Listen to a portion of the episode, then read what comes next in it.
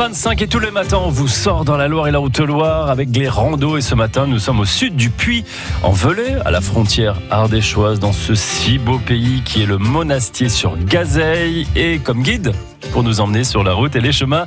C'est Brice Arnaud de la Fédération française de randonnée pédestre. Alors aujourd'hui, je vous propose d'aller voir les grenouilles. Une balade qui s'appelle l'étang des Barthes, le PR 589, donc balisé en jaune au départ de, de Fresnay-la-Tour, un petit village qui se trouve à environ à un quart d'heure du, monastier sur Gazeille, hein, pas loin du puits. Donc c'est un, circuit qui est très très agréable, que j'aime beaucoup, qui vous permet d'abord de, de, vous balader sur ce plateau magnifique du Mézin, surtout en, cette période, c'est super, et qui vous conduit jusqu'à l'étang des Barthes.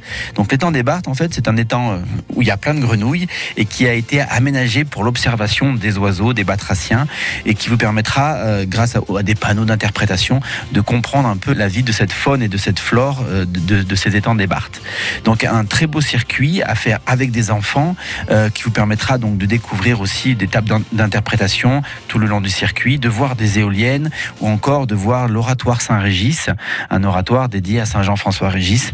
Et puis à la fin de votre balade, je vous conseille d'aller faire le tour au petit musée, musée interactif de Fresnay-la-Tour, un, lieu vraiment très sympathique. Voilà, donc une balade de 3 heures, 12 km à faire au départ de Fresnay-la-Tour, en famille ou pas, durant cet été. Alors vous pouvez retrouver ce, topo guide sur euh, rando-haute-loire.org et au monastier sur Gazeille, hein, qui est vraiment à 2-3 km.